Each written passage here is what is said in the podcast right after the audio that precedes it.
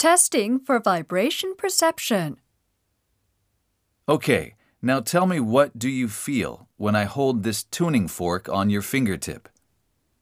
I feel a vibration.